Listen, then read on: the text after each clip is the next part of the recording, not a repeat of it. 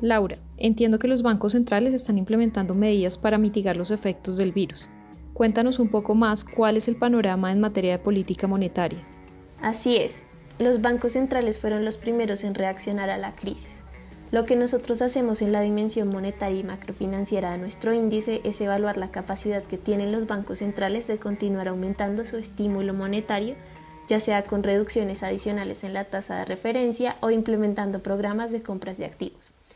Quiero resaltar que este tipo de programas son algo nuevo para las economías emergentes, mientras que los países desarrollados lo vienen haciendo de forma masiva desde la crisis financiera de 2008.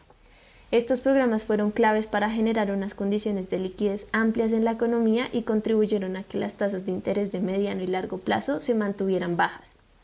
Colombia presenta una vulnerabilidad media en esta dimensión y comparativamente cuenta con un espacio moderado para usar ambas herramientas.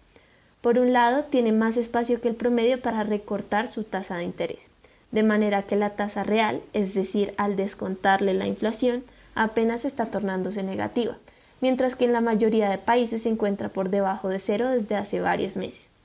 También cuenta con un espacio moderado relativo a otros países, para aumentar el tamaño del programa de compra de títulos de deuda pública, dado que el Banco de la República cuenta con una alta concentración de activos en moneda extranjera. Al evaluar cada componente del indicador, encontramos que el uso de estos instrumentos está limitado por dos factores principalmente.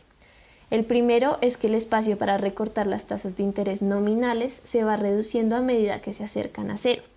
Esto ya sucedió en países como Chile, Perú e India, en donde las tasas nominales están en mínimos históricos, de manera que el espacio para profundizar el estímulo es limitado.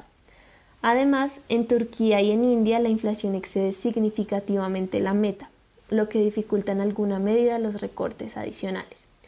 El segundo limitante es el excesivo endeudamiento del sector privado, pues ello sumado a los nuevos programas de créditos aumenta el riesgo de impago. En países como Chile y Malasia, donde el sector corporativo está endeudado en una proporción superior al 100% del PIB, aumenta la vulnerabilidad desde una perspectiva financiera. En Colombia, en particular, esa cifra no supera el 60% del PIB, lo que significa un menor grado de vulnerabilidad. Gracias, Laura.